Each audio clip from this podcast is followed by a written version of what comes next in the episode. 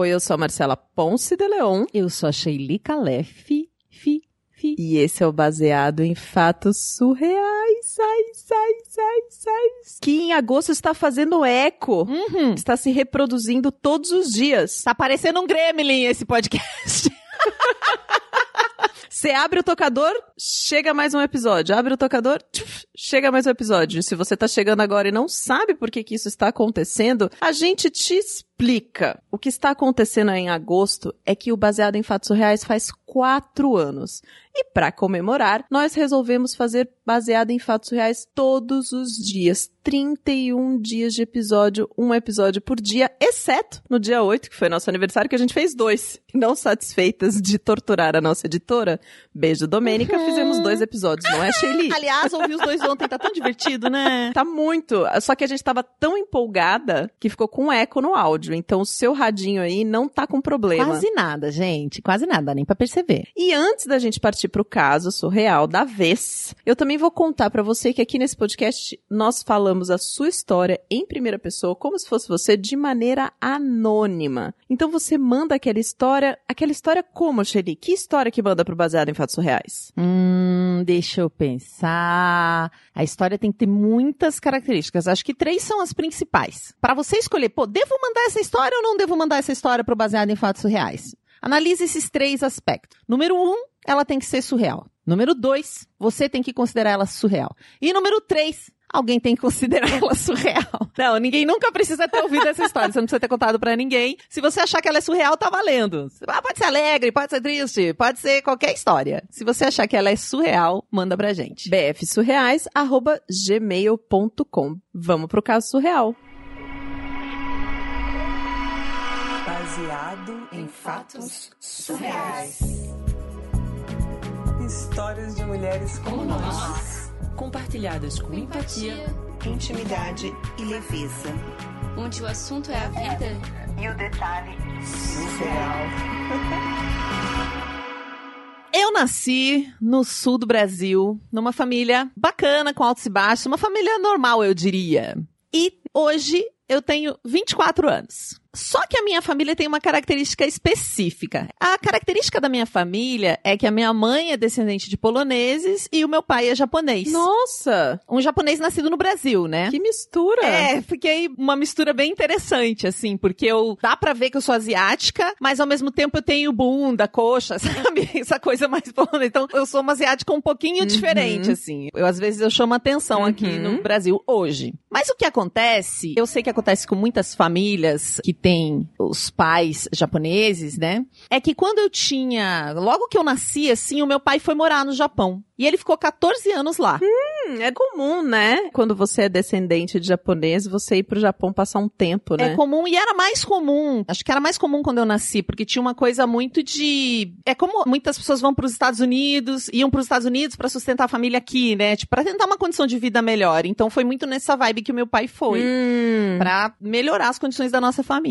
E ele ficou 14 anos lá e nós fomos por duas vezes visitá-lo, né? Quando eu tinha um ano e meio, a gente foi pra lá ficar um tempo com meu pai. E a gente ficou numa cidade mais ao norte, nevava muito, era muito frio, a minha mãe ficou muito Uhum. doente. Então, depois de dois anos, a gente voltou. Ficamos pouco tempo. Aí passou mais uns anos, a gente voltou pra lá quando eu tinha nove, pra ficar mais um tempo com meu pai. E aí nós ficamos cinco anos lá. Só que ninguém fala de como é difícil você ser uma pessoa mestiça no Japão. Como assim? A vida lá era muito boa. A gente tinha uma casa boa, morava bem. E eu estudava numa escola brasileira. Uhum. Mas as pessoas lá, muitas vezes, né, não vou generalizar, mas onde eu estava, eram muito preconceituosas por eu não ser de origem japonesa somente. Eu era considerada mestiça. Então, nessa escola brasileira que eu estudava, a maioria dos alunos tinha os dois pais japoneses. E eu tinha essa aparência mais ocidental padrão. Ah. E elas não me tratavam muito bem por eu ser assim, as crianças de lá. Mas as crianças de lá tinham os pais japoneses, mas tinham nascido no Brasil também, é isso? Ah, Algumas sim, algumas tinham nascido lá. Que é uma escola brasileira, né? É uma escola brasileira lá. Mas todas tinham a aparência japonesa. Menos eu. Tá. Todas não. Tinham mais pessoas na escola que eram mestiças, como eu. Tinha uma hierarquia na escola, na real.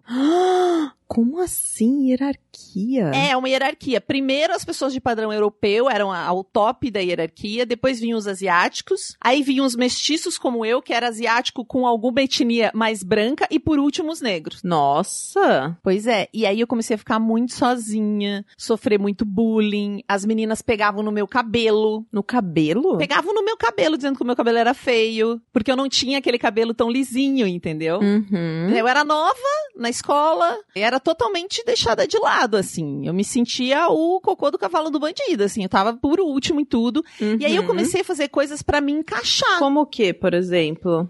É. Aí você me pergunta o que, que eu fazia pra me encaixar. E eu confesso que eu tenho muita vergonha hoje disso, né? Eu não conto pra ninguém, só tô contando aqui, que eu descobri que se eu fizesse bullying com outras pessoas, eu parecia mais legal pra essas pessoas que faziam bullying comigo. Como eu tava muito desesperada pra ter amigo, pensa, eu tinha nove anos, eu não pensava, né? Eu fazia. Não parecia tão ruim fazer isso com outra pessoa. Então eu fiz bullying com uma garota negra. Porque na hierarquia, pra eu me sentir superior, ser vista melhor, assim, por essa galera que fazia bullying comigo. Você se encaixou na lógica da criançada da escola, Da escola. percebeu qual era a hierarquia É. e pensou assim: preciso reproduzir o que eles estão fazendo pra eu fazer parte. É, na, na época eu não pensei nada, mas eu fiz isso, né? Eu, como eu É, sofri aquilo, eu anos, né? aprendi, eles faziam comigo, eu fui fazer aquilo pra tentar me achar, né? Uhum. É Me achar no sentido assim, me considerar superior. É um horror, mas eu realmente fiz. Tô assumindo assim. Eu fiz isso lá. Mas eu não durei muito nessa escola.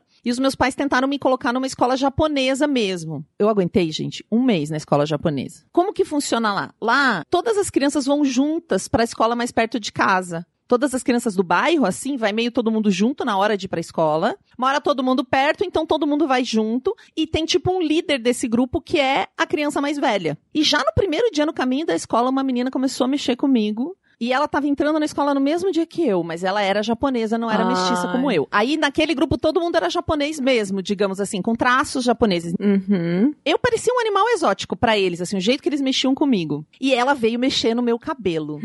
Eu me irritei uma hora, eu empurrei essa menina numa valeta que corria água da chuva, assim, eu peguei e empurrei ela. Porque eu não tava aguentando mais. Então eu já virei a. No primeiro dia, eu já virei uma pessoa não grata. O meu gênio sempre foi forte, sabe? Eu não sou o tipo que deixa as coisas passar. E nota-se, desde criança foi assim, né? Aí nem demorou pra eu descobrir que essa menina tava na mesma sala que eu, no intervalo da turma. A turma inteira resolveu fazer exatamente a mesma coisa comigo. E depois as coisas até ficaram um pouco melhores, mas eu não consegui ficar naquela escola. Mas você empurrou a menina, ela fez alguma coisa com você? Não, mas ficou aquela situação, tem gente que viu, sabe? Não, ela não revidou nem nada, todo mundo só ficou me olhando com aquela cara de tipo, ai, que absurdo. Como você fez isso? Como você fez isso? Todo mundo do lado dela, assim. Aí eu fui mais afastada do grupo, lógico, né? Fui andando meio afastada. Depois isso melhorou um pouco, mas eu Hum. sempre ficava agoniada pensando o que, que eles estavam pensando de mim, porque eu sempre era diferente. Tipo, o jeito que as pessoas olhavam pra mim o tempo inteiro. Eu era um ET naquela escola. E aí a gente mudou pra uma outra cidade lá no Japão, onde tinha mais pessoas mestiças como eu, e então eu me senti melhor, assim. E eu fui mais bem recebida. Uhum. Em 2010, nós voltamos para o Brasil por causa da crise econômica do Zewa. Lá nos Estados Unidos, essa crise, ela afetou muito a vida dos japoneses. Então, as pessoas iam para lá porque tinha muito emprego, segurança. Uhum. Era tipo um sonho. As pessoas iam para depois levar a família, né? Ou sustentar uma família aqui ou a família ia, que foi exatamente o nosso caso. É, a nossa moeda aqui no Brasil era muito desvalorizada, né? Então, as pessoas iam pra Isso. fora por causa disso, porque na conversão você conseguia fazer mais dinheiro trabalhando lá fora. Só que com aquela crise de 2009 ali, né, tudo mudou e a cidade começou a ter muita gente morando embaixo da ponte, os estrangeiros não conseguiam trabalho, ficou uma coisa mais restrita a quem tinha nascido lá, então começou a ficar muito difícil e a gente voltou. O meu pai continuou lá mais um tempo, né, porque ele ainda tinha trabalho, mas a gente voltou pro Brasil. E esse tempo que eu fiquei no Japão, ele foi muito importante para eu entender um pouco quem eu sou e me entender hoje no mundo. Hum. Logo que eu voltei pro Brasil, eu me tornei uma atração na escola. Oi? Porque aí eu já tava maiorzinha, eu tinha 14 anos. E, como eu falei, aí eu comecei a virar uma mocinha, então, como eu tenho essa mistura, a visão que as pessoas têm de mim, né? Asiática, oriental, mas com bunda, com peito e com coxa, que é uma coisa que não é tão comum. Porque aqui no Brasil você era vista como oriental. Eu era vista como uma oriental exótica Uhum. que tinha características que geralmente as orientais não têm tanta coxa, assim, né? Uhum. Então aqui eu comecei a fazer sucesso com os rapazes. Tive um namoradinho por quase dois anos. Depois tive outro namoradinho. Aí eu fui pra terra do Tinder e comecei a me aventurar nas terras do Tinder. Meu e aí fui Deus. crescendo. Aqui você aproveitou, então. Aproveitei.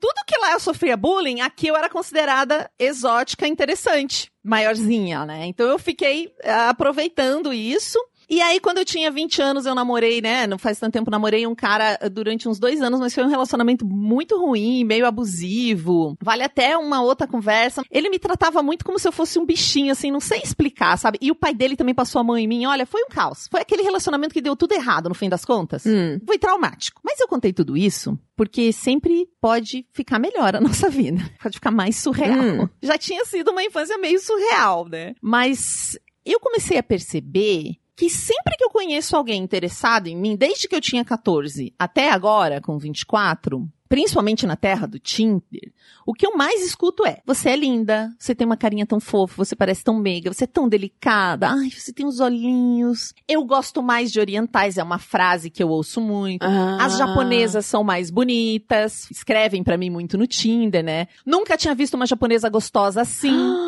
Tem essa coisa que eles falam. Ou eu sempre quis ficar como oriental e por aí vai, sabe? É muito normal ouvir isso, porque a pessoa julga você por causa de um ângulo de uma foto, de uma descrição aleatória. É claro que a gente escolhe uma foto que Aham. a gente considera bonita, né? E a gente sabe que esse aplicativo é mais ou menos um açougue virtual. Esse é o jogo e, e tá tudo bem. Mas quando você começa a ouvir isso, assim, quando eu comecei a ouvir isso de todos os meus namorados, a coisa começou a ficar um pouco diferente, sabe? Como assim? Porque as únicas coisas que falavam pra mim, além da minha aparência, que todo mundo gostava muito e que me acha meiga e bonita e diferente, e exótica, é que como eu sou estressada. As duas coisas que eu tenho de característica. E realmente eu sou muito estressada.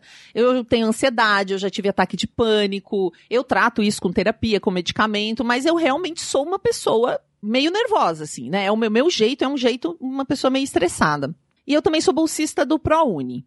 Eu trabalho muito, eu sou muito boa no que eu faço. Eu cuido da minha família, eu cuido da casa, eu cuido dos meus cães, eu cuido do meu gato, eu sou uma boa amiga, de verdade, assim, eu dou o melhor de mim pra todo mundo que tá do meu lado. Só que a única coisa que as pessoas parece que enxergam é a minha aparência. E quando elas veem essa minha aparência, elas criam um fetiche da asiática amarela fofa mangá que elas veem, sei lá onde.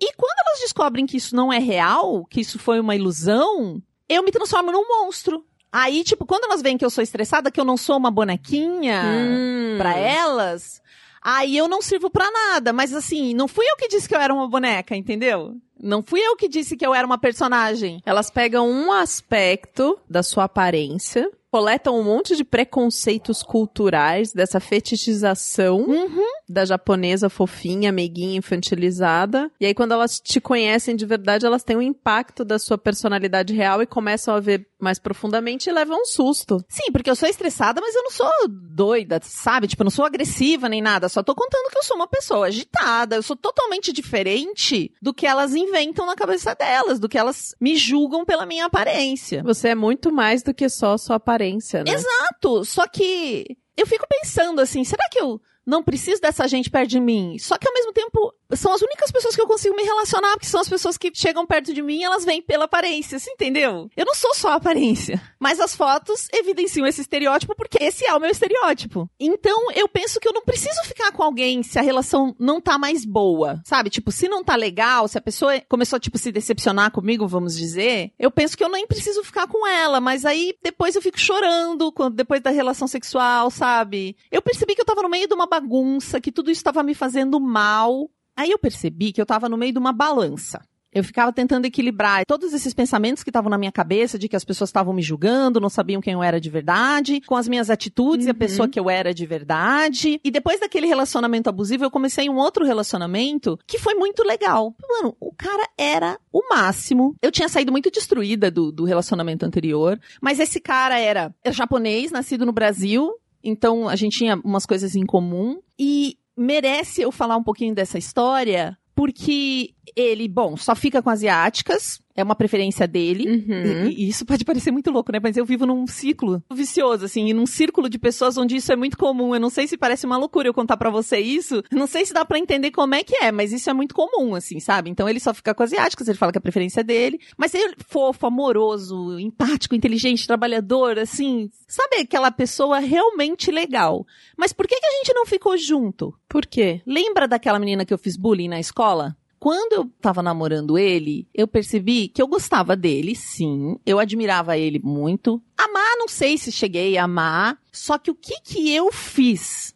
Eu fiz exatamente com ele as coisas que os outros caras faziam comigo. Igual lá na infância eu fiz bullying quando fizeram bullying comigo, eu fetichizei ele. Eu fiz uma imagem dele que era conveniente para aquilo que eu precisava na hora. Eu ficava me iludindo. E eu machucava ele, porque eu dizia as mesmas coisas. Eu falava, nossa, ficando com um japonês, eu não preciso ouvir as merdas que os brasileiros falam. Os japoneses são mais bonitos. Nossa! Um namorado japonês é mais legal. Você começou a reproduzir a mesma coisa, o mesmo discurso, a mesma Fiz coisa. a mesma coisa. Quando eu me dei conta que eu tava fazendo isso, apesar dele ser realmente um cara legal, eu tomei coragem pra terminar, porque não é justo com ninguém manter esse tipo de relação. E foi a melhor coisa que eu fiz. Sim. Eu sei que ele já tá namorando uma outra pessoa, eu espero que ele seja muito feliz, ele merece, né? E eu, e o que que eu fiz, né, disso? Quando eu me liguei, né? Terapia tá aí pra isso, pra gente melhorar, né, como pessoa. Eu tô aqui de quarentena, cuidando da minha saúde mental, da minha saúde física, do meu coraçãozinho, né? Refletindo sobre todas essas Uhum. atitudes, escolhas que eu acabei fazendo. Tô pensando nos próximos passos. Porque, sabe,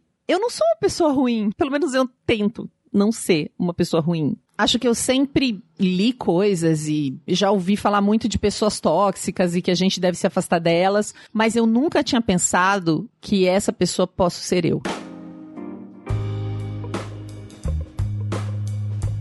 Sheili. Que saga, né? Que reflexão, né? Hoje nós fomos para as profundezas com você, heroína. Porque normalmente quando a gente traz um caso surreal pra poder falar sobre essa questão de toxicidade, sobre as pessoas sendo surreais com a gente, esse tipo de coisa, normalmente é sempre de fora, né? E uma coisa que eu achei muito interessante é essa ausência de lugar da pessoa mestiça, né? Porque aqui no Brasil ela é vista como estrangeira, como japonesa, porque ela tem leves traços japonês. Quando ela tá no Japão, ela é estrangeira porque ela não é totalmente japonesa. Tipo, não tem lugar pra essa pessoa. Se ela vai pra Polônia, ela também não é polonesa, ela também é vista como oriental. Cadê o lugar dessa pessoa no mundo, sabe? Porque a gente fica rotulando as pessoas baseado num aspecto físico delas. Surreal. Eu surreal. fiquei muito feliz dessa trajetória toda que ela contou, porque acho que essa conclusão que ela chegou de como ela reagiu na infância, ela tá reagindo, tipo, é muito difícil você perceber que você tá sendo tóxico pra alguém num relacionamento e você tomar a coragem de sair disso pra não fazer mal a alguém. E Uhum. esse link, gente, é uma pessoa muito evoluída. Eu fiquei impressionadíssima, assim. Não é? Teve uma campanha um tempo atrás com pessoas que têm traços asiáticos, mas são brasileiras. E diz que as pessoas diziam assim: Ah, eu conheço alguém parecido com você. Você não é prima do fulano? Como se só pela pessoa ter esses traços fosse todo mundo parente. Ou coisas absurdas que eles escutam, sabe? Ai, me dá oi em japonês, sabe assim? Uhum. A quantidade de preconceito que tem. E por isso eu achei interessante ela falar no final que não vai parar. E pelo que eu conheço e das minhas amigas, eu tenho muitos amigos e amigas que moram no Brasil, que nasceram no Brasil e que têm. Alguns nasceram fora, mas alguns nasceram aqui, têm traços. E aí a pessoa fica como se ela não fosse brasileira. Eu tenho amigos indígenas também, eu tenho muitos amigos indígenas, porque eu trabalhei em Manaus uma época. Tinha um que ficava muito irritado. Uma vez a gente tava no Rio de Janeiro numa viagem e todo mundo perguntava pra ele se ele era índio de verdade. Lembrei dessa história agora. Oh, meu Deus. E às vezes ele tava tão bravo que ele falou assim: Não, eu sou alemão. Aí, quando ele tava muito bravo um dia, ele falou: Não, eu sou um desenho animado. Foi a pé da Claro, vida. Porque né? assim, se ele sai da oca, ele não é mais índio, sabe? É, enfim, a gente realmente julga muito as pessoas e essa admissão dela de ter feito bullying, né? Esse lugar de você se preservar praticando a violência com o outro que é mais fraco que você. Sabe? Sim. Porque a gente reproduz o sistema. Em vez de a gente parar com aquilo e, e transformar a partir de uma atitude contrária, não, a gente reproduz pra se preservar. É, eu não, não sei nem se é pra se preservar ou se seria pra você se parecer com o opressor. Que aquela história do o sonho do oprimido acaba sendo ser o opressor quando ele não consegue tomar consciência desse processo, né? Sim. Heroína, muito, muito, muito obrigada por ter compartilhado a sua história conosco. E desculpa se eu falei alguma coisa errada, gente. Às vezes eu fico pensando, nossa, será que ela falou oriental na história ou só asiática? Eu fiquei muito insegura um pouco de contar essa história, porque é o lugar de fala da heroína, e é claro que aqui eu tô assumindo a personalidade dela. Eu posso cometer equívocos por não ser exatamente a minha realidade. Então eu peço desculpa se eu fiz alguma bobagem aí durante a história e vocês escrevem pra gente, tá? Porque às vezes acontece. Muito obrigada a você que tá do outro lado do radinho, escutando a gente, principalmente nesse mês de eco, eco, eco e muitas histórias, né, Sheili? a gente tá comemorando quadruplamente, porque não só estamos fazendo quatro anos, não só estamos presenteando vocês com casos surreais, mas também agora a gente bateu a nossa primeira meta de contribuição financeira. Os nossos apoiadores, aquelas pessoas incríveis que vão lá no bfsurreais.com.br barra contribua e dão uma contribuição mensal pra gente para fazer com que esse podcast chegue a mais e mais pessoas. E eu vou falar pra vocês quem são essas pessoas agora. São tantos nomes. Eu tô ficando tão feliz. Quero ver se eu falo todos sem errar nenhum. Amanda Dirksen, Amanda Franco e Amanda Magalhães. Ana Clara Sochak, Ana Terra, Arthur Peixe. Bárbara Murakawa, Brenner Pacelli, Bruno Kimura. Desenvolvimento Artístico, Fernanda Galdino e Gabriel Marreiros. Gabriela Coelho, Hugo Ballarini, Júlia de Paiva. Juliana Marques, Kaique Novaes, Letícia Santos, Luciana Machado, Luísa Ache, Marta Batilli, Max Nunes, Melissa Costa, Michele Menegari, Pablo Vasques, Pietro Moreira, Rayane Menezes, Regina Guimarães, Renato Chiquito, Rodolfo Souza, Rosiana Hacker e Samara Cris Marques. Muito obrigada. E Sheili, não é só de apoiadores que esse podcast vive, né? Tem uma coisa que a gente precisa contar pra vocês. Nós temos muito mais apoiadores que contribuem financeiramente do que apenas esses que a gente fala. Ah, sim. Porque às vezes dá a impressão que a gente tá falando o nome das pessoas que apoiam financeiramente, mas tem mais pessoas. É porque depende da quantidade que a pessoa consegue apoiar. Então, uma das recompensas é o nome escrito lá no nosso, no nosso episódio. A outra recompensa é a gente falar o nome aqui. Então, tem muitas pessoas que nos apoiam, para além também de quem tá com o nome aqui. Depende de quanto você tem disponível, quanto você consegue nos apoiar. E também tem muita gente que nos apoia, como a Maia até comentar, que é compartilhando, avaliando a gente nos tocadores onde vocês nos escutam. Cinco estrelas no iTunes. Cinco estrelas no iTunes, porque isso ajuda o podcast a chegar para mais pessoas, dando coraçãozinho aqui na live, assistindo a gente. Então, são várias formas de apoiar. Nós recebemos muito apoio. Se você tá do outro lado do radinho e ainda não foi conferir a live do Baseado em Fatos Reais, então corre que ainda dá tempo. No nosso Instagram a gente sempre divulga no dia anterior quando que ela vai acontecer, o horário certinho pra você vir e conversar com a gente um pouquinho. Porque você pode mandar um comentário ao vivo, como fez uma das ouvintes aqui. Eu vou só ler pra gente encerrar o comentário que ela fez sobre esse episódio que ela tá assistindo ao vivo. Muito bom refletir mesmo. Às vezes a gente reproduz uma atitude que a gente repugna, mas o importante é perceber isso e tentar melhorar sempre. Exatamente. Até o próximo caso surreal.